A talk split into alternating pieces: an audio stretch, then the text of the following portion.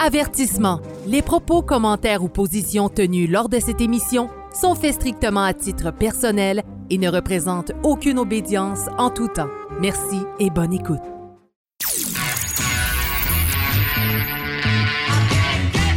Vous êtes sur Radio Delta, la radio qui rayonne entre les oreilles.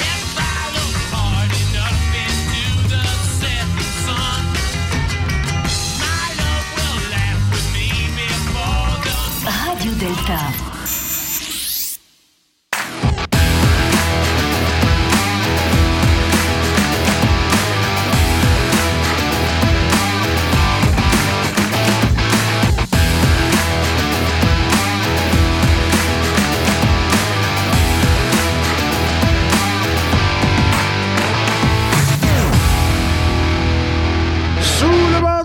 Émission numéro 61. Et le sujet aujourd'hui, Sylvain, est L'éthique. l'éthique. Ah ben, ah ben, ah ben. Ça va être un sujet très intéressant. Et euh, je dois dire que, euh, bon, ça fait, ça fait plus que deux mois qu'on n'a pas fait d'émission. Hein, fait que je suis très heureux euh, de vous avoir enfin dans le studio. Ça faisait longtemps. Il en est de même à Lorient. Il en est de même à Lorient. Donc, c'est ça. Donc, euh, ça fait vraiment ça fait vraiment un grand plaisir de vous avoir parmi nous, mes chers amis. Nous aussi. Oui! Malgré que, ben écoute, puis d'hab- tu sais, d'habitude, on fait comme en maçonnerie. Hein, tu sais, euh, euh, habituellement, on fait les travaux avant, puis la gap après. Et là, comme dans mon expérience à, Lisbonne, on a fait la gap avant et après, on fait l'émission. Ben, il faut dire aux auditeurs là, qu'on n'en a pas fait pendant deux mois parce que monsieur le vice-président Ouais. euh, est parti, euh, le vice-président du CLIPSAS Ouais. est parti euh, à Lisbonne. Il nous a tous laissés ici. Ah, ben pas juste ça, même le mois d'avant, je vous avais abandonné aussi. J'étais là au Mexique. Ben oui. Donc, euh, je, bon, je comprends, c'est un peu de ma faute aussi là-dedans. Là, hein? je, je le sais. Là. À peine, à peine. À peine, je vais prendre 10% du temps. Et, euh, mais, mais, mais donc, c'est ça. Donc là, on, euh, on- on parle de l'éthique, puis il y a quand même une, une- une- histoire quand même drôle là-dedans, parce que si on commence par les nouvelles, en fait, tu sais, durant de mon, ma, ma tournée mondiale de, de, de, de maçonnerie et tout ça, tu sais, bon, ben, à un moment donné, j'étais arrivé à Paris, on était allé voir les frères de Radio Delta, et euh, justement, ben, j'ai reçu, euh, en fait, j'ai parlé avec euh, Jocelyn Morin, qui est l'auteur, en fait, d'un livre qui s'appelle L'éthique en franc-maçonnerie. Et j'ai commencé à lire. Mais je suis au tout début. Donc là, à un moment donné, c'est que, vu que je fais, vous le savez, je fais 20 000 choses, puis là, à un moment donné, ben, j'oublie que je faisais une autre chose, puis là, je fais une nouvelle chose, puis ça s'arrête jamais.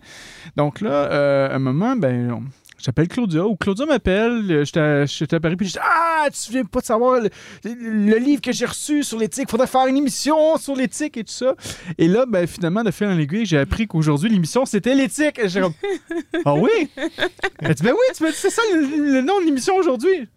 Bon, on va parler de l'éthique aujourd'hui, donc c'est parfait. Puis entre-temps, Sylvain a fait un rêve il y a trois jours, puis il s'est réveillé et dit Hey, là, j'ai eu plein de choses que je faudrait, faudrait faire une émission sur l'éthique en franc-maçonnerie. je dis Ben justement, Franco m'a dit que c'est ça le prochain sujet de l'émission. Puis là, aujourd'hui, Franco me dit Hey, Claudia, t'as choisi l'éthique comme sujet. C'est très drôle. Je pense qu'on était dû pour parler de ce sujet. C'est ça. Fait qu'on était pas mal dû de faire pour cette émission-là. Euh, mais, mais avant qu'on commence dans le sujet, on va, on va quand même aller aux nouvelles. Euh, bon, ben, comme vous le savez, euh, pour la plupart des auditeurs qui nous écoutent présentement, bon, on a fait quand même pas mal de vlogs. Il y a le premier vlog qui est sorti. Il y a en fait deux vlogs qui sont sortis. Un vlog sur Lisbonne, un, un vlog sur le Clipsas. Euh, le, vlog sur le Clipsas s'est super bien passé. Je pense qu'on est rendu tout près de 10 000 vues juste pour ce vlog-là. Donc ça, c'est quand même... je trouve ça quand même assez incroyable. Euh, il devrait y avoir deux autres vlogs qui vont sortir. Un à Tours. Ça fait trois fois que je fais la joke. En fait, je fais deux fois que je fais la joke, mais on dit toujours jamais 203.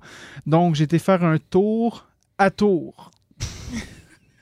me, toujours, me trouve toujours très drôle, moi, dans cette joke-là. Là, je vois juste au moins, il y a quelques sourires, fait qu'au moins, je vais le prendre. mais. Euh, t'encourager quand même. Merci, Ouais, merci. Et euh, je me suis toujours dit que les. les, les, les- Est-ce que tu as libéré la princesse dans la tour? Euh, ben, en fait, j'ai assisté à sa renaissance dans la tour. Donc, c'est pas c'était pas son tour. C'était pas son tour de le faire, c'est ça, tu sais. Donc, euh, exactement. Donc, euh, et là, ben ça, donc, je suis allé à la tour, on, on a fait un, on a fait un vlog. Par après, bon, moi, je suis allé, euh, allé à Paris. Euh, ah, c'est vrai, puis j'ai oublié de dire, j'étais allé aussi à Bordeaux. Donc, euh, c'était quand même ma, grosse tournée. Et le dernier vlog va être à Londres. Donc là, ça aussi, c'est en préparation. T'es allé à la Grande Loge d'Angleterre. C'était quand même ça, c'était le fun. Je sais que Sylvain était pas mal jaloux de ça. c'était, vraiment le fun. J'ai pu voir toutes les, scènes d'Assassin's Creed. Là, là, là, je peux voir ce qu'on peut tuer Templiers, là, comme, comme dans le film. Là, là. Euh, donc, euh, donc c'est ça. Donc, c'était vraiment, le fun. On s'est vraiment bien amusé. Euh, le seul bémol qu'on a eu, c'est euh, il y a quand même eu quelques petits cas durant le clipsas, là, des gens qui ont eu le, le- le- COVID. Ça, c'est malheureux. Mais il n'y a pas eu de cas grave quand même. Puis tout le monde se porte très bien. Donc, puis, le, puis moi, ben, je ne l'ai pas eu. Puis je pense je ne sais plus combien de variants que j'ai eu de, de la COVID. là. Mais j'ai- je pense que je l'ai attrapé deux ou trois fois. Donc, j'étais pas mal immunisé quand j'étais j'étais à Lisbonne. Fait que moi, ça s'est bien passé. Euh, des amis proches aussi là-bas que ça s'est super bien passé. Donc, euh, euh, overall, je pense que le, le Clipsas, c'est quand même très bien passé. Puis ça, a été- ça une super belle expérience. L'année prochaine, ça, on, va se rendre à Istanbul, en Turquie. Donc, ça, ça va être particulier. Moi, j'ai jamais été en, jamais été en Turquie. Est-ce que est-ce que j'ai su je crois que la, ville d'Istanbul, je pense qu'il y a une partie qui est dans le territoire euh, européen, puis l'autre territoire, l'autre partie d'Istanbul est en Asie. Donc, euh, parce que je pense que c'est entre les- entre deux, terrains, puis on n'est pas loin de la mer. Là, peut-être j'invente quelque chose ou que je dis tout, simplement de la foutaise. Là. Vous pourrez me corriger, là. mais il me semble que c'est ça que j'avais, compris de ce, territoire-là. Donc, j'ai vraiment hâte de, j'ai quand même hâte de me rendre là-bas, de voir. Puis ça a l'air que c'est une belle culture. Euh, Il y, a, des- endroits vraiment superbes à aller visiter et tout ça. Donc, euh, j'ai très hâte de- de- d'aller là-bas. Puis ça va être le 31 mai au 5 juin, si je me souviens bien. Donc, euh, mais ça, encore une fois, c'est des dates à confirmer. hein. Donc, euh, j'ai pas. J'ai pas la, la- la vérité infuse là-dessus, mais je sais, de, je je suis pas mal sûr que c'est le 31 mai, par exemple, la, la- première journée de départ euh, de- du début du, du Clipsas 2023. Donc ça, c'était un peu mon histoire à moi. Oui, il y a eu le Mexique et tout ça, c'est bien passé. Mais vous autres, qu'est-ce qui s'est passé? Commence par Claudia. Toi, comment ça s'est passé les, les deux derniers mois et demi?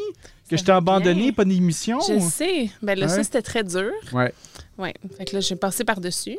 Parfait. Maintenant, on est de retour. Excellent. Mais je suis retournée aussi euh, officier en loge depuis.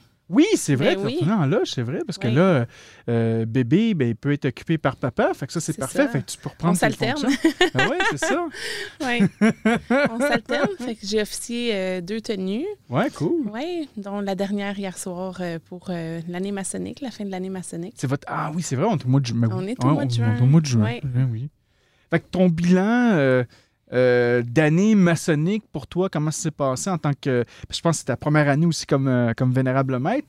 Fait que le, le- un bilan vite, vite de même, là, à fret, euh, en bon québécois, euh, comme... comme À froid pour nos cousins français. Oui, oui, à fret. Les, les Français apprenaient ça, à fret. On dit fret, F-R-E-T-T. on dit fret ici au Québec parce qu'il fait tellement froid qu'il fait pas froid, il fait fret. Exactement. Donc c'est encore plus froid. Quand vous voulez en rajouter, vous rajoutez des E à la fin. Donc, il fait fret. Donc c'est des R. Ouais, ça, c'est des fret.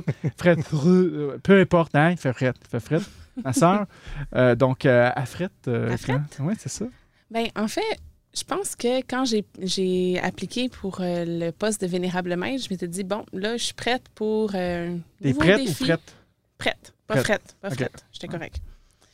Fait que là, je suis prête pour un nouveau départ, un nouveau, je sais pas, un nouveau défi dans ma vie.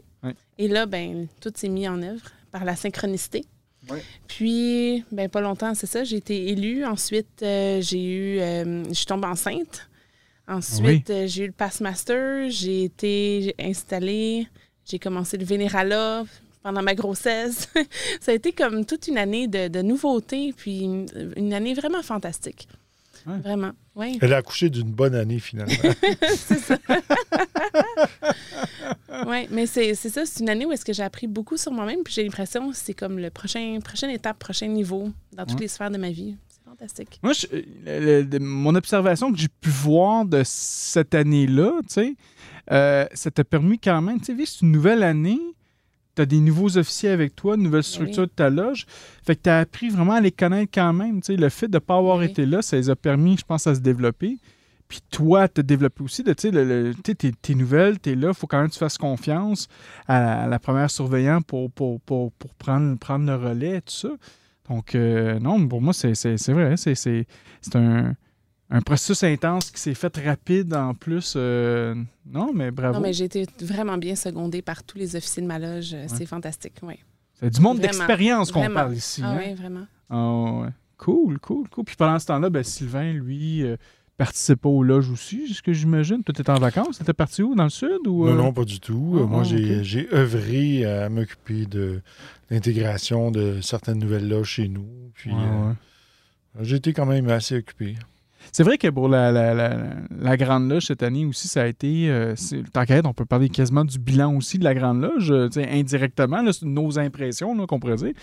Mais cette année, ça, a quand même été une belle année, quand même assez intense, parce que, tu sais, au Québec, euh, la maçonnerie, c'est quand même pas mal brassé. Hein, le,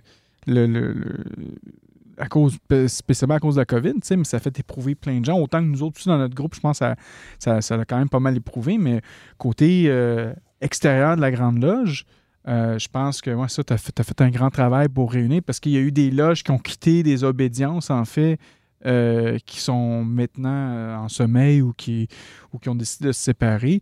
Puis il y en a certains qui sont venus se joindre à la Grande Loge Annie. Fait que le, le- je pense que oui, c'est effectivement, tu as eu quand même un bon défi cette année, Sylvain, à, gérer ces personnalités-là, ces, ces aspects-là, qui, puis voir comment qu'on peut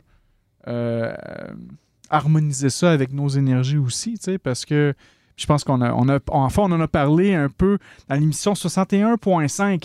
Donc là, Claudia, qu'est-ce que tu sais pas? C'est que pour les membres Patreon, puis pour ceux qui nous écoutent présentement, euh, si vous voulez devenir membre Patreon, donc euh, patreon.com baroblique sous le bandeau, euh, après cette émission, il y a aussi une émission 61.5 qui a été enregistrée auparavant, mais seulement pour les membres Patreon. Et c'était à micro ouvert. On a commencé comme ça à parler.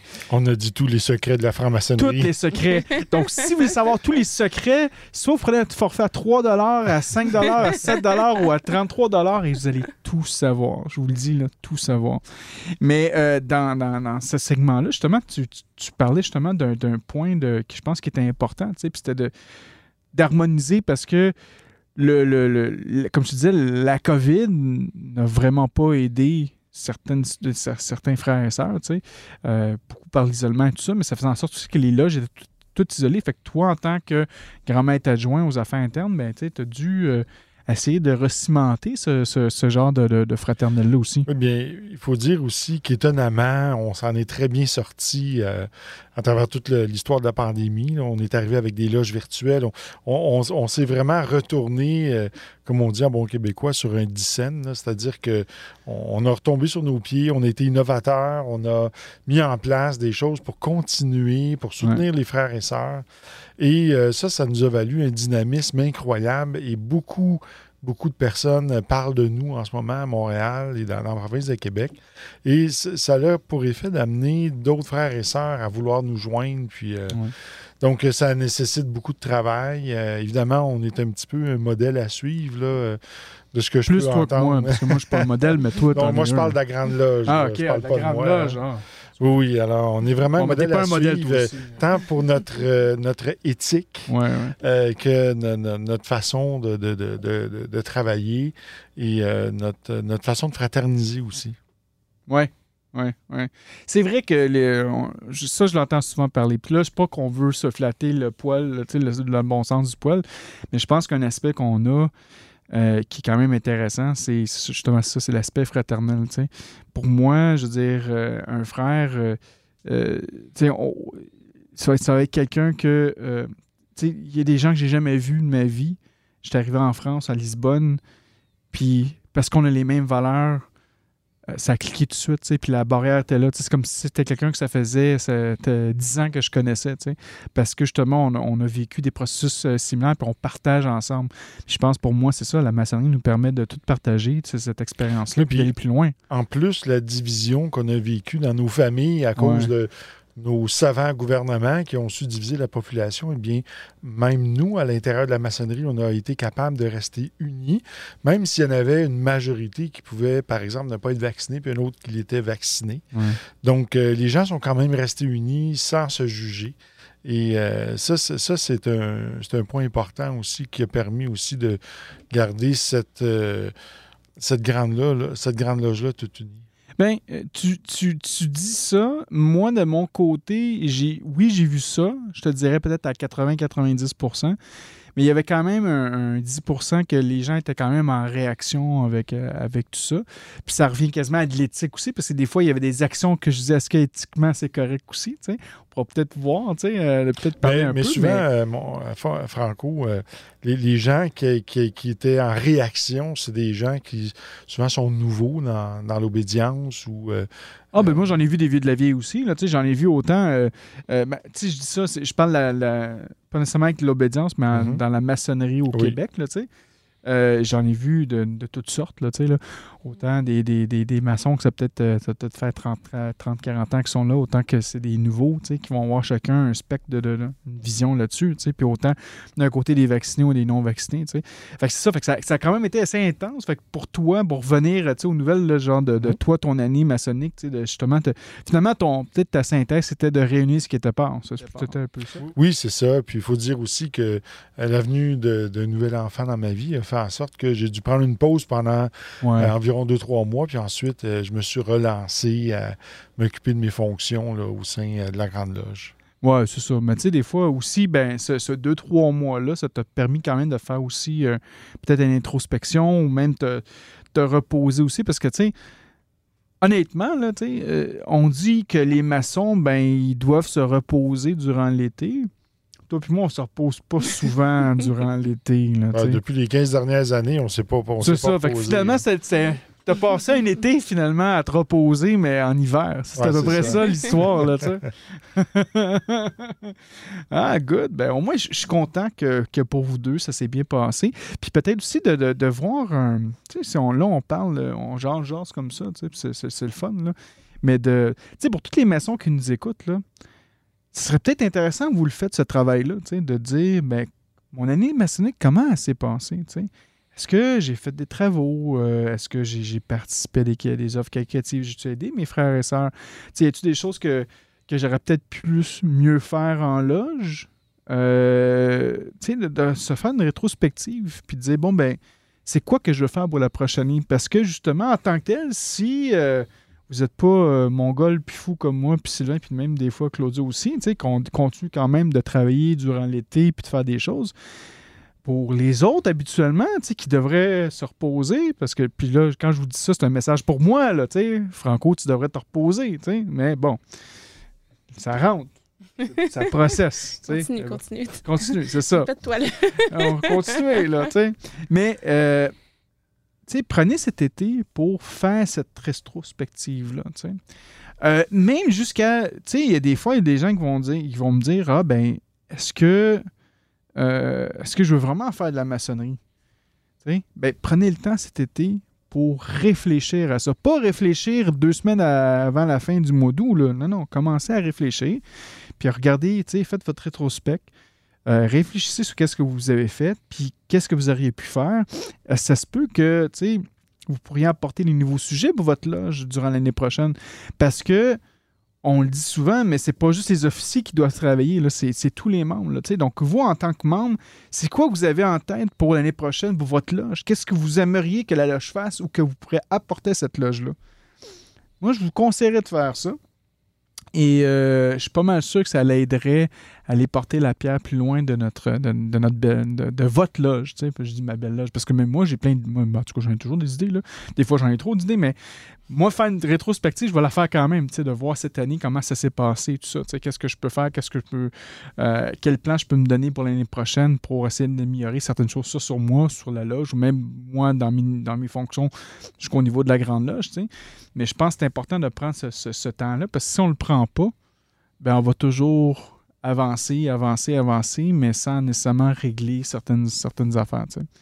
Donc, euh, donc c'est pas mal ça dans les nouvelles. Sinon, ben, en fait, non, c'est pas juste ça. Dans les nouvelles, Sylvain, la semaine prochaine, qu'est-ce qu'on fait à Québec?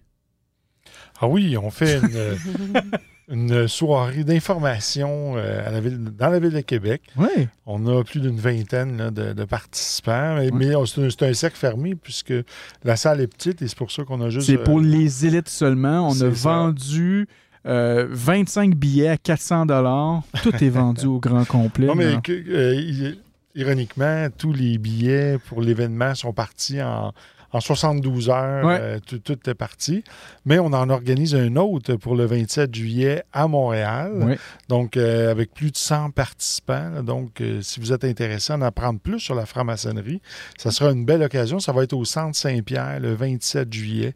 Alors, su- surveillez le, le site sur le bandeau. là, puis, En fait, c'est en collaboration. En fait, c'est aussi en collaboration avec la Grande Loge Génie du Canada qui Mhm. va, qui va chapeauter le- le- le- le, l'événement. Mais évidemment, on va être présent, c'est sûr et certain. On va, on va parler. En tout cas, je suis pas mal sûr qu'on va parler. Si on parle pas, ce sera pas normal.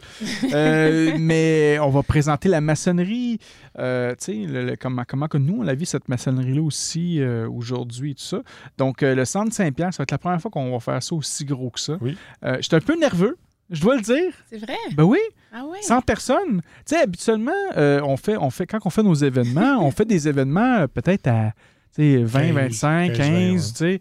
Et habituellement, je reçois entre, je te dirais, entre 5 à 10 menaces de mort par, événement que j'organise. Là, présentement, ça va être une centaine. Donc là, au minimum 100 personnes qui vont venir. Euh, c'est sûr qu'il va y avoir la publicité qui va venir avec. Donc là, il va falloir que je gère tout ça. Donc c'est ce petit niveau de stress qui, me rajoute. Puis, tu sais, je le dis en riant, mais c'est- vrai que c'est quand même pas évident quand même pour des maçons de vouloir s'identifier comme ça, tu sais. Surtout, surtout au Québec, tu sais, peut-être en Europe, des fois, c'est un petit peu plus facile, mais nous, au Québec, ça, ça peut être quand même un peu difficile. Et là, euh, donc là, on fait ça vraiment pour la première fois avec beaucoup de personnes. En tout cas, on, espère que vous allez être là en grand nombre. Si vous avez encore des questions à propos de la franc-maçonnerie, ben, c'est sûr et certain qu'on va être capable d'être là, de répondre à toutes vos questions. En fait, euh, je ne sais pas si à toutes les questions, parce qu'habituellement, à 25, on, on dépasse toujours l'heure, puis on se rend toujours vers 9h30, 10h quand on fait. Donc là, à 100, il faut qu'on réponde à toutes les questions. On risque de finir à 3h du matin. Donc, il va falloir voir comment qu'on va arranger ça. Là-dessus, on a parlé d'avoir euh, peut-être quelques tables avec euh, des outils maçonniques, des tabliers, des trucs comme ça. Peut-être qu'on pourrait inviter quelques frères et sœurs qui viendront aussi Ouais. répondre aux questions euh, de l'auditoire. Exactement. Donc, on pourra, on pourra regarder ça. Mais vous allez voir, comme tu disais, le, le- le 27 juillet, euh, je pense que c'est à 19h au Centre Saint-Pierre à Montréal. Les billets vont être bientôt être en, en- en vente parce que, là, à ce moment-là, on, va- on va quand même louer une salle. Donc, c'est un montant symbolique, on s'entend. Là, on chargera pas. Je fais des blagues tantôt de 400 ça ne sera pas 400 Le montant va venir éventuellement et vous pourrez commander ça sur- via notre, notre page Facebook, en fait, euh, de Sous le bandeau et de la Grande Loge Génie du Canada. Venez, venez nous serrer la main et prendre des photos avec nous. Euh, vous pourrez nous rencontrer Ben oui. physiquement. Physiquement. Vous allez voir que Franco, il est tout petit. Il est hein. tout petit. À ma place à côté de Sylvain, je suis tout petit, moi. L'éthique, euh, mes frères et sœurs, euh, encore une fois, euh, la base de cette conversation-là qu'on a aujourd'hui, c'est à cause de, no- de notre frère Jocelyn Morin, que j'avais rencontré lors de l'émission sous le en fait, sous le soleil. Tout cas, le nom est long comme ça, parce qu'on a combiné tous les noms de toutes les Un, émissions. deux, là. trois. Oui, sous le soleil. Un, Sous- deux, trois. Ah non, c'est pas. Non. Un, Sous- deux, trois soleils, c'est ça? Voilà, ça, c'est ça, c'est l'émission. euh. Ça, c'est leur émission. avait- Il y avait une combinaison. C'est ça, il y avait une combinaison, mais en tout cas, sous le soleil, OK? Moi, je me souviens que c'est quand même sous le soleil. Et euh, j'avais reçu ce livre, en fait, L'éthique en franc-maçonnerie. Et euh, je trouve ça intéressant aujourd'hui qu'on puisse en, en parler ensemble. Euh, pour juste introduire la table, moi, la, définition, en fait, que, que, que j'avais trouvée sur, euh, sur l'éthique, OK? On pourra commencer avec ça. Ça dit tiré du mot grec ethos, qui signifie manière de vivre, L'éthique est une branche de la philosophie qui s'intéresse au comportement humain et plus précisément à la conduite des individus en société. L'éthique fait l'examen de la justification rationnelle de nos jugements moraux. Elle étudie ce qui est moralement bien ou mal, juste ou injuste. Et ça, c'est le début, parce que par après, il y a beaucoup d'autres euh, définitions. Mais j'aimerais vous entendre. En fait, Sylvain, pourquoi qu'on parle de l'éthique aujourd'hui? C'est un sujet très intéressant et d'entrée de jeu, je dirais même que ça touche beaucoup de loges et de grandes loges à travers le monde, puisque souvent, ce qu'on entend pour avoir partagé avec d'autres maçons, des, des fois des problématiques qu'on retrouve dans certaines loges, c'est lorsqu'il y a un manque d'éthique, eh bien, euh, il y, a, une épuration qui se fait dans la loge où les, frères et sœurs vont quitter parce que euh, souvent, les, euh, les gens qui sont à l'administration ou qui vont être à la grande maîtrise ou au suprême conseil, donc qui vont être en fait les décideurs, vont manquer d'éthique Et l'éthique va devenir élastique et là, ils vont accepter ou, faire des choses qui ne sont pas conformes euh, aux valeurs de la maçonnerie. Donc, euh, ça va conduire évidemment à la, fin de la loge, à la destruction de la loge. Et euh, souvent aussi, c'est la collusion qui s'installe. Hein. On sait que le, temple de Salomon a été détruit deux fois et même une troisième fois selon certains historiens. Et qu'est-ce qui a conduit à la destruction du temple? C'est chaque fois que la corruption et la collusion s'est installée. Et c'est la même chose dans une cellule aussi. Hein, Claudia, qui, est connaissante en la matière, euh, va sûrement en parler. Mais euh, même chose dans l'intérieur d'une cellule, si un virus s'introduit, donc le cancer va s'installer si, euh, il, y a, cette partie de la cellule-là qui est corrompue. Donc, c'est la même chose avec euh, au sein d'une loge. Hmm. Claudia, toi, pour euh, qu'est-ce qu'en est pour toi l'éthique, justement, tantôt, bon, on entend un peu qu'est-ce que Sylvain a dit. Moi, j'ai pris ma, définition du dictionnaire qui, était, qui était ici. Euh, j'ai pas pris encore toute la définition de notre frère Jocelyn parce que peut-être qu'on aura peut-être une partie numéro 2 avec notre frère Jocelyn. Mais pour toi, l'éthique, c'est quoi? Mais moi, j'abonde. Il y a plusieurs éléments que, que j'avais réfléchi en termes de définition qui sont recoupés dans la définition que tu as dit tout à l'heure. Euh, pour moi, l'éthique, c'est ce qui nous permet de faire le discernement entre justement, tu sais, on parle souvent de distinguer, discerner le bon grain de l'ivraie, mm. puis euh, d'être capable de faire la distinction dans nos agirs, dans nos pensées, dans nos décisions entre euh, ce qui est, ce qui est en lien avec la vertu, puisqu'en lien avec le vice, on dit souvent qu'on vient en franc-maçonnerie pour euh, élever des temples à la vertu, puis mhm. construire des cachots pour les vices. Ben justement, l'éthique, c'est ce qui nous permet de distinguer qu'est-ce qu'on envoie dans quelle catégorie, puis de, poursuivre notre cheminement de ce côté-là. Donc, d'être capable de faire un examen aussi de conscience euh, en nous-mêmes, puis après ça, éventuellement, d'appliquer ça dans notre cheminement. Est-ce que vous diriez que euh, l'éthique c'est quelque chose qui va grandir avec le temps, ou je veux dire, ça va pas grandir, mais évoluer avec le temps? Parce que euh, c'est sûr que moi, l'éthique que j'avais il y a 10-15 ans de tout ça n'est plus la même éthique que j'ai aujourd'hui. Ça va venir avec mes expériences, justement, expérimenter le bien et le mal, mais des fois, peut-être, avec la définition que, que j'ai lue, ben, on dit justement que euh, ça va selon le, le bien et le mal. Mais peut-être pour moi, quelque chose qui, qui, est, qui est, en fait, quelque chose que toi, tu peux percevoir comme mal, mais pour moi, c'est quelque chose de bien. Donc, euh, est-ce que cette éthique-là va évoluer selon toi avec le temps? J'espère. Oui, j'espère, j'espère. Mais en fait, je pense que plus on se connaît, plus on est capable de, de regarder en face aussi dans le miroir nos propres intentions. Mm. Euh, plus on est capable d'approfondir aussi nos, nos, nos, réflexions philosophiques sur différents sujets, euh, notre agir aussi, d'orienter notre agir en lien avec nos valeurs, puis que nos valeurs soient basées sur des vertus puis qu'ils soient solides. J'ose espérer que le plus on chemine dans la vie, le plus on est capable d'être assis puis solide face à, nos, à la vertu, à nos valeurs aussi. Mm. C'est peut-être ça. Parce que quand on revient à, qu'est-ce que tu parlais tantôt, justement, de, pour ce qui est des, autant des obédiences, des structures et tout ça, euh, ça va toujours dépendre des valeurs de ces gens-là aussi. Fait est-ce que est-ce que, euh, sais, est-ce qu'on peut vraiment les juger de leur évolution, de, de, leur éthique. Mais même notre Grande Loge a déjà passé par là. Lorsque des individus fomentent ensemble et euh, font de la collusion pour servir leurs propres intérêts au détriment des autres, alors que la plupart des Grandes Loges sont, euh, sont juridiquement organisées en tant qu'organismes lucratif ou euh, d'ONG ou de... Bon, euh, eh bien, en principe, c'est censé être les membres ou être un conseil d'administration qui va décider, alors que souvent, ce qui arrive, c'est que c'est une seule personne. Et là, c'est plus un jeu politique qui s'opère à l'intérieur plutôt que un, conseil démocratique. Mhm. Donc, euh, c'est là que l'éthique rentre vraiment en jeu là, et qu'elle en prend pour son rhume lorsque, justement, que ça devient de la politique à l'interne. Mais, mais je pour moi, l'éthique, c'est comme un.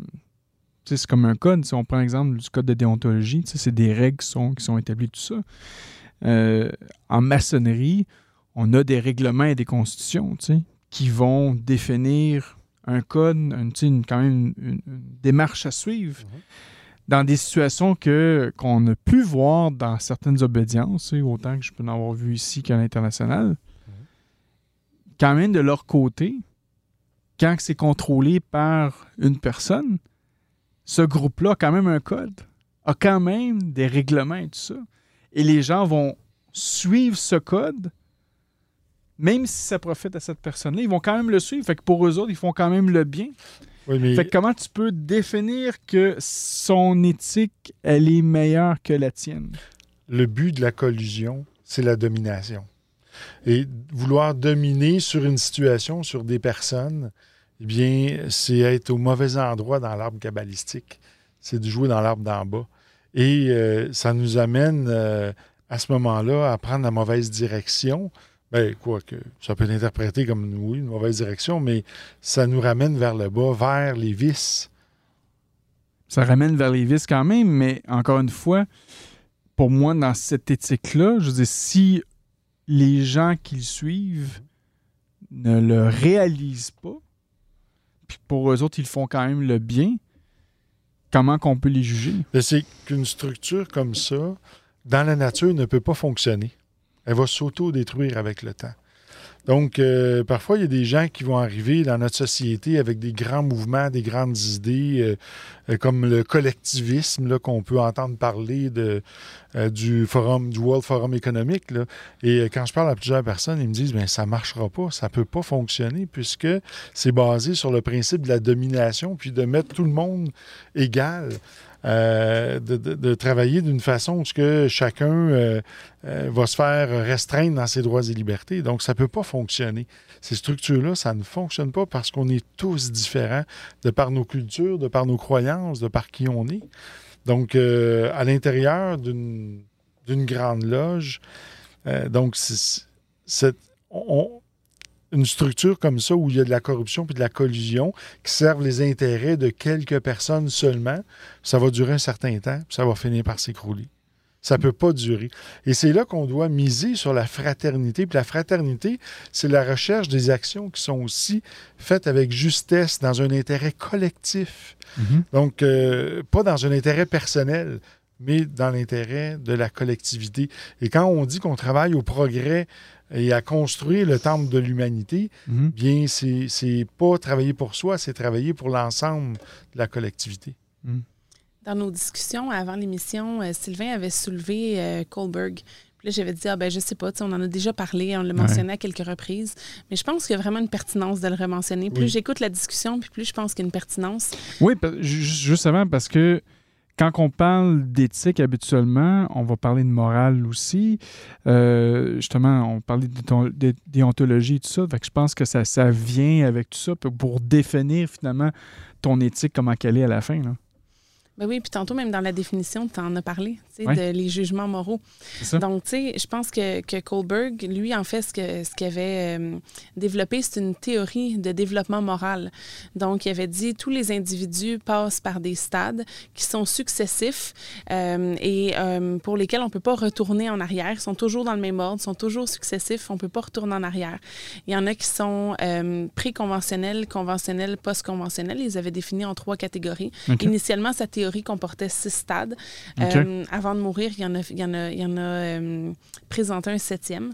Euh, dans, les, dans les différents stades, en fait, ça part de l'enfant. Initialement, c'est l'enfant. L'enfant va réagir à punition-récompense. Oui, non. Euh, punition-récompense. Ensuite, éventuellement, ça va être en lien avec le groupe social. Fait que là, on arrive un peu plus à l'adolescence. Le groupe social. Euh, ensuite, ça va être euh, les lois du pays. Donc, répondre, respecter les lois du pays. Ensuite, je me souviens plus c'est quoi le cinquième. Il faudrait le revérifier. Puis ensuite, le sixième, c'est les lois universelles, les droits universels. Donc, tout le monde a le droit universel à la vie, le droit universel à la propriété intellectuelle, le droit universel à peu importe quoi manger, etc. Puis, à la fin, il avait dit, ben, il y a aussi le stade mystique, qui était un peu de comprendre le grand œuvre à travers euh, la vie, finalement, Ouais. de, de, de s'en tenir, euh, d'aller au-delà, en fait, avec, euh, avec le grand œuvre. Puis je pense ici que c'est intéressant parce que si on, on- on regarde la situation dont on, dont on parlait tout à l'heure, avec les stades moraux, ben c'est sûr qu'au début, la personne, elle va répondre à punition-récompense. Puis ensuite, elle va commencer à se soucier de qu'est-ce que de, de ses parents, l'enfant, de, etc. Ensuite, des, des amis, du groupe social. Pendant un certain temps, ça va être la pression sociale. Ah, mais là, si j'agis comme ça, qu'est-ce que les autres vont penser? Qu'est-ce que mes amis vont dire? Je vais-tu faire partie de la gang? Puis après ça, c'est Ah oui, mais là, il y a d'autres personnes aussi. On devient de plus en plus inclusif jusqu'à inclure tout le monde. Sais, Puis jusqu'à jusqu'au sens un peu qu'on donne à la vie dans le sens mystique. Fait que je pense, tantôt, tu disais, est-ce qu'on peut les, les, les juger? Je pense pas que c'est une question de juger, mais je pense que les gens, exemple, qui sont au stade 1, punition-récompense, n'ont pas conscience de la possibilité des droits, du droit universel. C'est punition-récompense avec ce qui se passe maintenant. Mais la personne, par exemple, qui a conscience du droit universel, va avoir conscience de tous les autres, tous les autres stades de développement moraux avant qu'il y avait. Ça revient quasiment au degré de la maçonnerie, tout ça. Ben, c'est super intéressant. Moi, là, ça fait longtemps que je, je me dis qu'il y a ce parallèle-là parce que, Ouais. tu sais, on, on fait un serment quand on entre en maçonnerie de, de suivre les lois de notre pays. Puis je me dis, c'est c'est intéressant parce que ça va tout de suite placer la barre à stade 4. On, on te dit que là, tu, dorénavant, tu promets d'agir au minimum selon ce stade-là. Peut-être que tu n'es pas rendu là, peut-être que tu le comprends ou pas. C'est la- la- le stade moyen d'un adulte moyen, si on veut. Là. Ouais. Puis peut-être que tu le comprends ou pas. C'est au moins un objectif vas- à atteindre. ben c'est ça. Mais Ouais. dorénavant, tu vas te comporter comme ça, Ouais. en société, en respectant les lois de ton pays. Puis Mais ensuite. si je me souviens, euh, on avait déjà eu une conversation sur le Mhm. sujet qu'au stade 4, les gens ne remettront pas en question la loi du pays comme telle. Ils vont la respecter. la respecter. Par contre, au niveau 5, si une loi est injuste, il va être correct de la transgresser parce que l'objectif, c'est de protéger euh, euh, le- le- les lois universelles, le- donc la justice, la droiture. Mais quand tu parles du stade 4, Ouais. je le vois quasiment comme l'apprenti qui est là pour observer. Il va pas parler nécessairement, mais il va appliquer les affaires comme qu'il veut. Puis là, justement, au stade 5, il a le droit de parole. Fait que là, il peut dire Hey, attends une minute, là, c'est pas correct, là, pour telle, telle, affaire. Puis là, il va vouloir expérimenter. Mais avant ça, il te faut un coffre d'outils, un coffre de base pour rentrer. Fait que je pense que c'est super important de justement de se rendre jusqu'à ce stade-là parce que ça commence à créer ton éthique, de comprendre qu'est-ce qui est bien, qu'est-ce qui est, qu'est-ce qui est mal. Ça te permet de, de, de, de vraiment de, de- vivre ton expérience. Puis là, après ça, mais quand justement tu montes un peu plus haut, ben là, tu peux la partager, puis tu peux... Mais ça vient pas, malheureusement, avec le développement moral, là, les Ouais. degrés en maçonnerie. Il y a des gens qui sont euh, dans les plus hauts degrés et puis qui agissent pas comme un stade 4. Là. C'est- non, mais tu comprends Mais ce que je veux dire? Ça, ça- ben, c'est sûr que le, le- le travail devrait être fait en vue d'amener là parce que définitivement, il y a, tu sais, la franc-maçonnerie travaille au développement moral aussi Ouais. de l'humanité. Mais les individus sont des individus. Ils peuvent décider de le faire ou de ne pas le faire, ou de faire semblant de faire le processus de se regarder dans le miroir, puis de ne pas le faire réellement, Ouais. ou de le faire, puis à un moment donné, d'arrêter de le faire parce qu'ils pensent qu'ils sont rendus au bout. Tu sais, il y a tout plein de, plein de choses comme ça qui, qui, qui peuvent bloquer. Ou qu'ils le font autant en conscience. Excuse-moi, je sais que tu avais parlé, Sylvain, là, mais oh, probablement que même des fois, ils vont faire des actions puis ils sont conscients de cette action-là puis ils savent qu'est-ce qu'ils font aussi. là, des fois, tu vas faire quelque chose pour le mal, mais tu sais pas que tu vas le faire. Mais des fois, ces gens-là, ils ont quand même atteint un certain niveau de conscience qui, qui sont conscients des actions qu'ils font autant que sont positives que négatives. Mais ensuite, là, c'est là que rentrent les vices puis la vertu. Oui. C'est- là que c'est nécessaire d'avoir un guide moral parce que Ouais. quand tu es ignorant de quelque chose, ben tu le sais pas. Ouais. Quand tu le fais en conscience, ben tu es responsable. Tu sais? Fait que là, ça, ça, c'est vraiment une grosse, une grosse différence là, entre les deux. Ce que je voulais ajouter, c'était pour les auditeurs qui sont intéressés à lire sur le sujet. Oui, Kohlberg, ça s'écrit K-H-O-L-B-E-R-G. Donc, c'est les stades de Kohlberg. Vous pouvez trouver ça sur Ouais. Google. là, je, je- facilement. je vais le mettre aussi en lien euh, Ouais. de l'émission, donc on ils pourront tous regarder ça ensemble.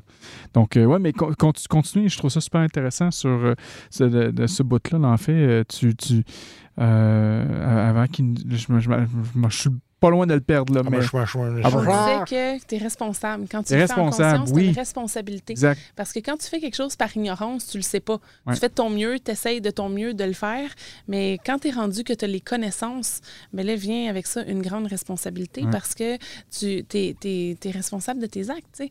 Mm-hmm. Tu- dois agir avec conscience, puis c'est ça. C'est c'est à ce, mo- à ce moment-là, quand tu fais quelque chose volontairement, ben tu le sais les conséquences que ça va avoir, puis tu choisis de le faire quand même. Tu sais, quand on fait des choses des fois Mhm. inconsciemment, on n'a pas conscience de ces parties de nous, des fois, qui vont agir d'une façon ou d'une autre.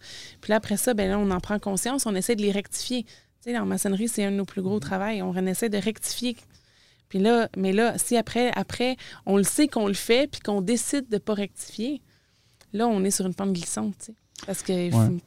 Ben, en fait, moi, souvent, je dis comme chacun, tu sais, tes actions, il n'y a rien de positif, il n'y a rien de négatif, il n'y a que de l'expérience. C'est-à-dire que si tu fais une action, il faut que tu sois conscient de, de toutes les réactions que tu peux avoir, tu sais, que ce soit positive ou négative. Il faut, que- faut que tu sois conscient de ça, puis il faut que tu acceptes aussi ça. tu sais. Parce que si tu n'es pas capable de l'accepter, ben pourquoi tu le fais? tu sais? Puis là, ça revient encore dans l'ignorance puis de, de l'inconscience. C'est beaucoup plus important que d'être conscient des conséquences. Moi, je pense c'est qu'il faut que tu sois conscient de ton intention. Mhm. Parce que si, si tu agis avec une. Tu sais, c'est sûr, on ne on contrôle pas les conséquences de nos actions. Mais si tu agis en, ayant, en étant en conscience avec toi-même que ton intention est pure et que tu le fais en faisant en suivant vraiment un guide moral strict, puis en étant axé sur la vertu, bien à ce moment-là, fais ce que doit, advienne que pourra. Tu comprends? Mhm. Tu n'es pas responsable des conséquences après. Ouais. Mais par contre, tu, dois- tu, tu sais que toi, tu as fait la, la bonne chose. Tu as agi en, en te basant seulement sur le propre suffrage tranquille de ta conscience, sur ton propre, ta propre évaluation de conscience. Ouais, ouais.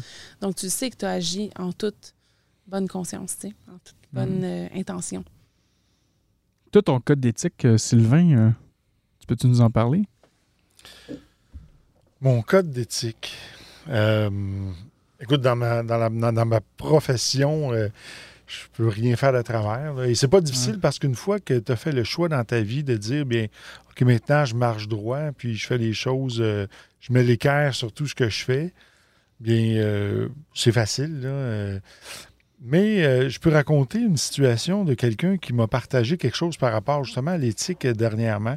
C'est quelqu'un qui est sur un conseil d'administration d'un organisme et euh, ils, ont, ils ont voulu introduire, cette personne-là a voulu introduire une nouvelle personne au sein du conseil d'administration. Il y a eu euh, euh, des personnes qui étaient. Il y avait deux personnes qui étaient contre, puis ils ont fomenté ensemble une, genre de manipulation, donc une collusion, pour empêcher que ça puisse être voté euh, lors euh, du conseil d'administration ou que quelqu'un puisse, que cette personne-là, en fait, puisse le proposer. Et donc, cette personne-là m'en a parlé, puis on, a pu échanger sur le sujet. Mais j'ai vraiment vu. Il y a quelque chose que j'ai remarqué dans ça, c'est que autant les personnes qui ont fomenté ce, ce genre de petit complot-là, là, ben, si la personne qui, euh, qui en est victime ne s'affirme pas, ben, elle devient complice malgré elle de ça. Donc, c'est bien important que lorsque euh, on se retrouve devant une situation où on fait face à l'éthique, bien, on doit euh, prendre position et être non négociable. Et ça, je vois ça dans mon métier beaucoup, où ce que euh, des gens souvent vont être appelés à, collaborer avec le crime organisé et le crime organisé vont faire ça. Donc, ils, ils vont s'arranger pour mettre euh, une situation dans laquelle la personne va leur être redevable, puis ensuite, ils vont pouvoir la faire chanter avec ça. Donc, euh, j'ai même vu ça déjà en, mas- en ma- en- en maçonnerie où euh, des gens de- faisaient des actes euh, qui paraissaient là, de, de- de charitables, mais dans lesquels ils attendaient quelque chose en retour et que ensuite quand cette personne-là, il avait besoin de quelque chose, bien là, il Hey, écoute, euh, mon frère, j'ai fait ça pour toi, il faut que tu me retournes l'ascenseur. Et là, la personne se retrouvait euh, euh, pris au piège avec ça. Mm. Donc, il faut, euh, faut faire très, faut être prudent parce qu'au niveau de l'éthique, souvent, on voit, on voit pas le jeu de manipulation qui va se mettre en place pour placer ces gens-là en position de vulnérabilité et ensuite être capable de, de les manipuler. En t'écoutant parler, Sylvain, ça m'a fait euh, penser à deux choses vraiment importantes. La première, c'est que, tu sais, on dit souvent quand on donne en maçonnerie qu'on le fait de manière anonyme. Puis on- la première raison qui nous vient, c'est sûrement, c'est souvent pour préserver l'ego, mais je pense que c'est aussi pour éviter ça. Parce que Mhm. si on donne de manière anonyme, on ne s'attend pas à recevoir en échange. Fait que je pense que Ouais. c'est un bon moyen pour, euh, pour euh, prévenir ça. Puis la deuxième chose, c'est que je me suis dit, je pense que le niveau est probablement l'outil maçonnique le plus euh, intéressant peut-être pour, euh, pour, euh, pour prévenir ça. Parce que si, tu sais, dans ce que tu dis tantôt, c'est qu'on fait des choses pour nous au détriment des autres. Si on le fait pour nous au détriment des autres, c'est qu'on se, on se place pas sur la même, la même hauteur en termes de hiérarchie, en termes d'importance. Puis le niveau, c'est ce que ça nous amène à travailler. Tu sais, ça nous amène à travailler l'égalité avec les autres. Fait que ça m'a fait penser à ça, ce que tu disais. Aujourd'hui, euh, je connais moi des gens qui sont en politique, puis c'est ce qui règne principalement, c'est la collusion, où euh, ben, c'est toujours dans l'intérêt de protéger les amis, les amis du parti, ou, et, ça, c'est un gros problème, ce, côté de l'éthique qui nous manque au point de vue de nos politiciens. Et ça, je pense que c'est un problème maintenant qui est mondial. Et justement, moi, je le vois, le crime organisé vont euh, justement financer des campagnes d'un candidat. Là. ils voient sa faiblesse, c'est le pouvoir. Donc là, ils vont, ils vont le financer, ils vont l'amener jusqu'au pouvoir. Une fois qu'il est au pouvoir, ah ben là, tu nous dois, tu nous dois quelque chose, donc on amené jusque-là. Et pour garantir que cette personne-là ne leur tourne pas le dos, ils vont trouver, trouver sa faiblesse, qui va être un des sept péchés capitaux. Puis des fois, ça peut être aussi euh, la sexualité. Donc là, ils vont euh, ils tendent un piège pour ensuite le faire chanter, puis dire, mais là, regarde, il y a des photos qui pourraient sortir. Donc, euh, malheureusement, en politique, on voit ça beaucoup. Et euh, ça fait en sorte que ça fait des politiciens corrompus puisqu'ils ne peuvent pas agir. Ils arrivent au début avec de bonnes intentions, mais ils se font prendre au piège en cours de route. Puis après, ben, ils sont obligés de suivre la ligne du parti. Là, on a parlé beaucoup de l'éthique du côté individuel. C'est beaucoup genre des, des, individus qui vont coller ensemble pour faire certaines affaires. Notre propre éthique, notre bien, notre mal. J'aimerais un peu aller un peu plus loin que ça. Je voudrais aller dans l'éthique collective. Puis la raison, euh, la, pensée que j'ai là-dessus, puis j'aimerais ça vous entendre. Euh, le Canada a sa propre éthique. On a un égrégore, on a une énergie. Le Québec, euh, on a, on, a, nos, propres, nos propres valeurs, nos propres idées. Mais dans certains autres pays, leur éthique est totalement différente de nous autres. Puis là, à partir de ce moment-là, ben, nos deux éthiques vont, vont un peu clasher ensemble. Euh, certains, certains pays vont aller en guerre avec ça.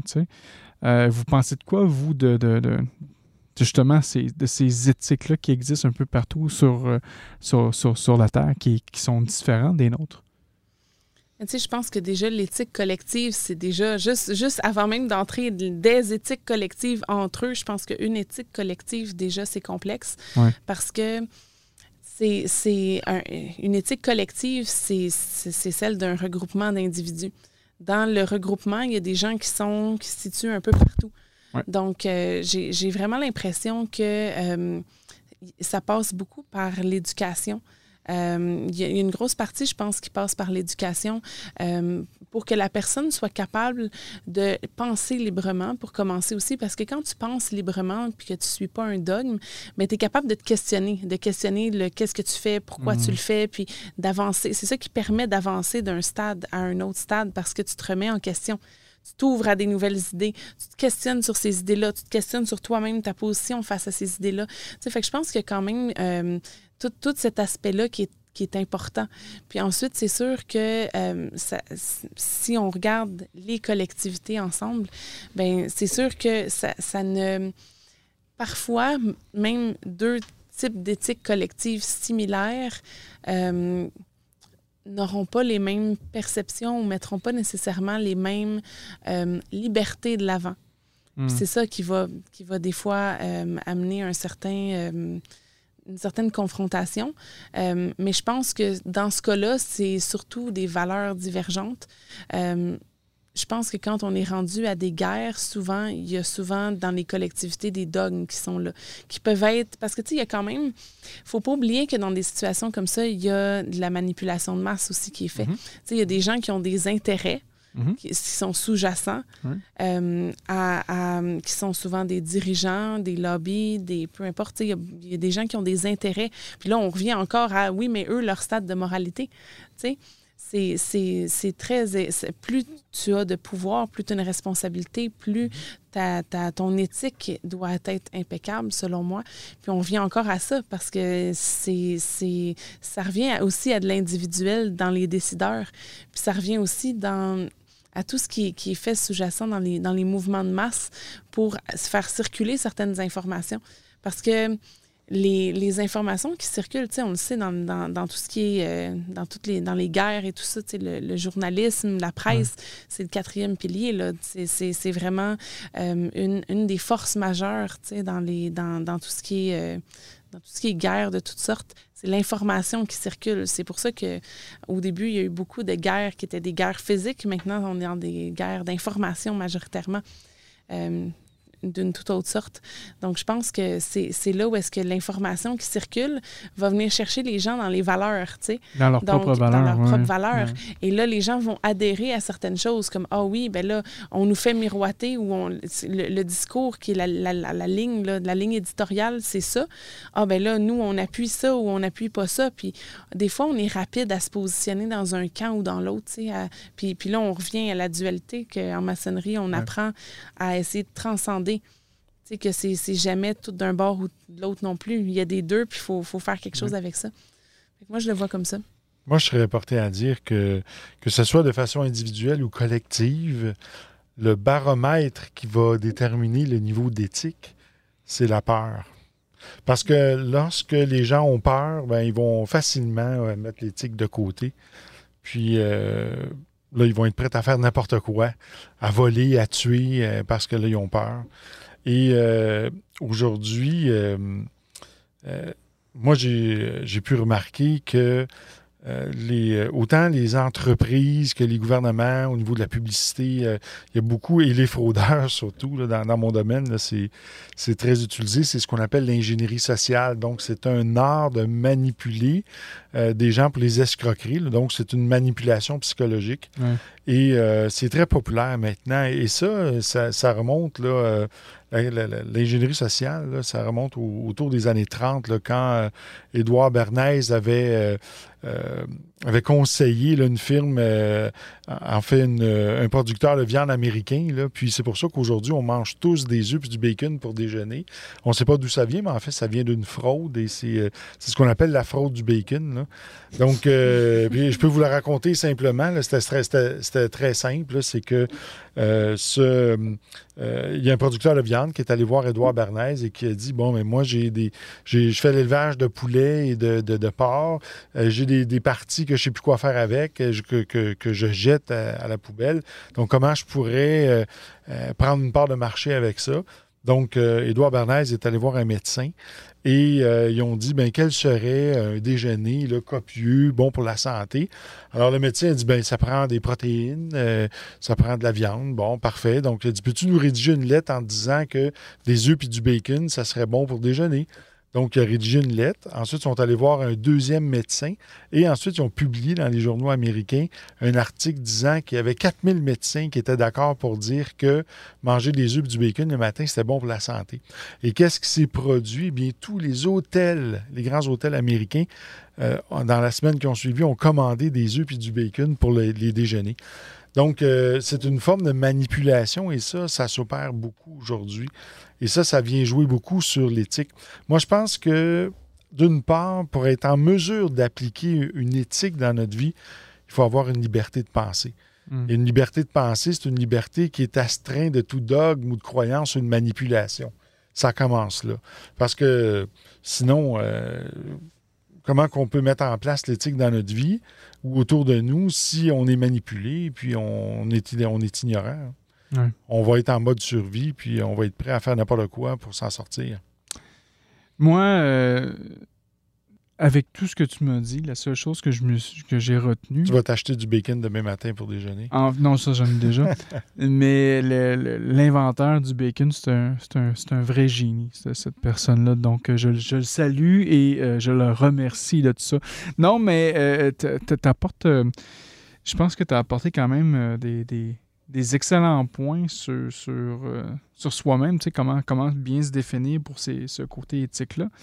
Euh, là, on est pas mal rendu à l'heure. On a déjà fait une heure là-dessus. En fait, on a fait plus que 40 minutes. on a fait euh, quand même un long début d'émission.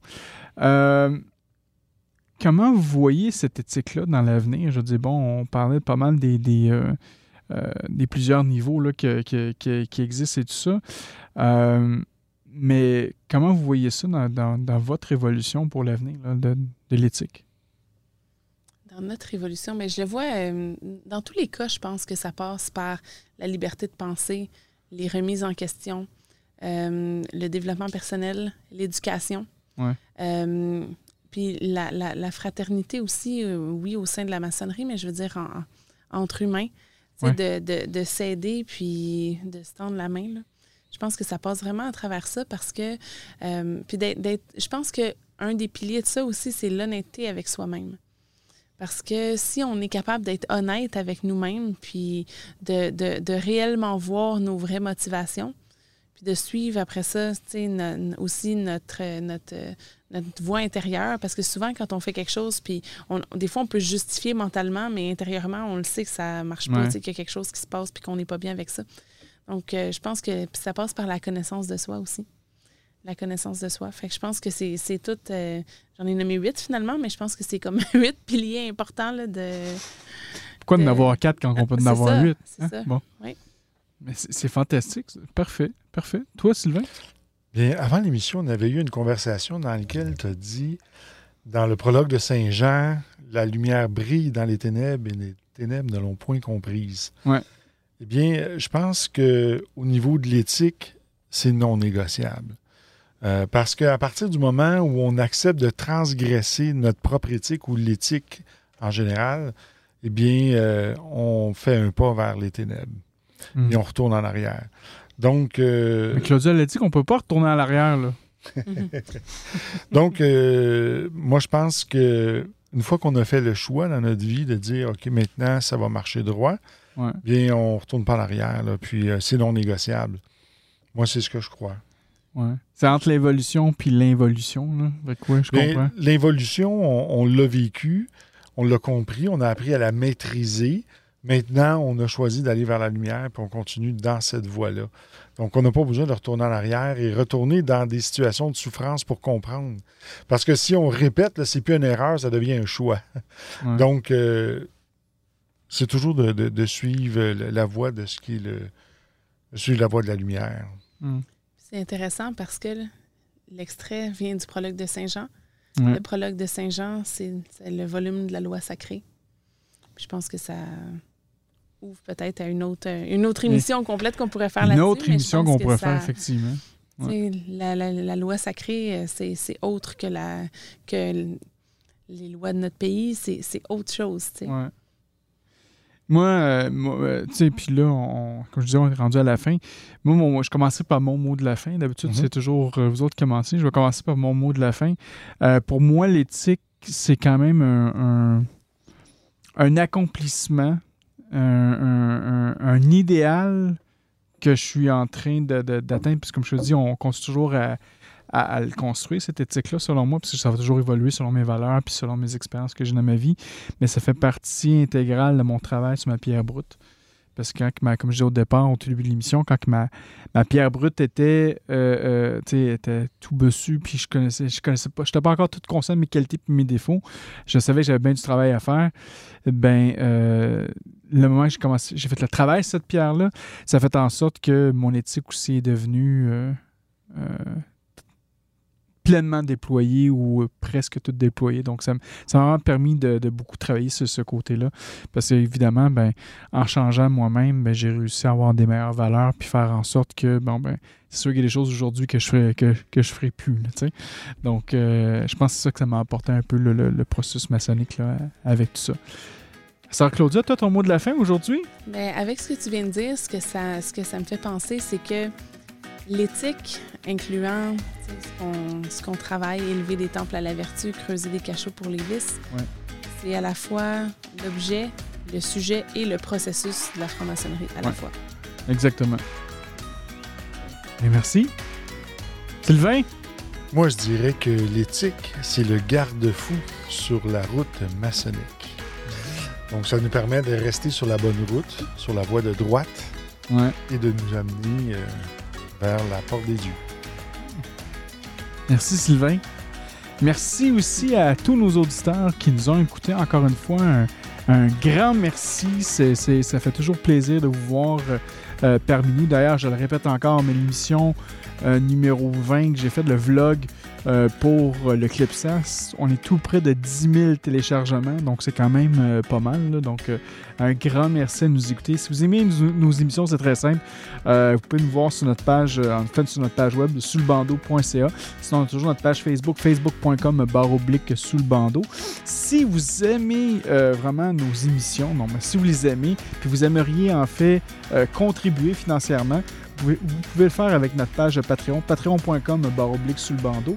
On a euh, quatre forfaits, le forfait à 3 le forfait à 5 le forfait à 7 et le forfait à 33 euh, dollars. Signes en plus. Donc, euh, si vous voulez contribuer, ça va nous aider. Euh, pour l'équipement qu'on a présentement, là, j'ai remarqué qu'il y a encore une caméra qui a lâché durant notre enregistrement. Donc, il va falloir que je fasse des corrections. Je commence à être un peu tanné. Donc, on va voir qu'est-ce que je peux faire avec les caméras si on peut pas euh, trouver une solution pour ça. Donc, euh, tous vos fonds nous aident justement à améliorer tout l'équipement qu'on a. Donc, mon nom est Franco et je vous dis à une prochaine émission. 拜拜。拜拜。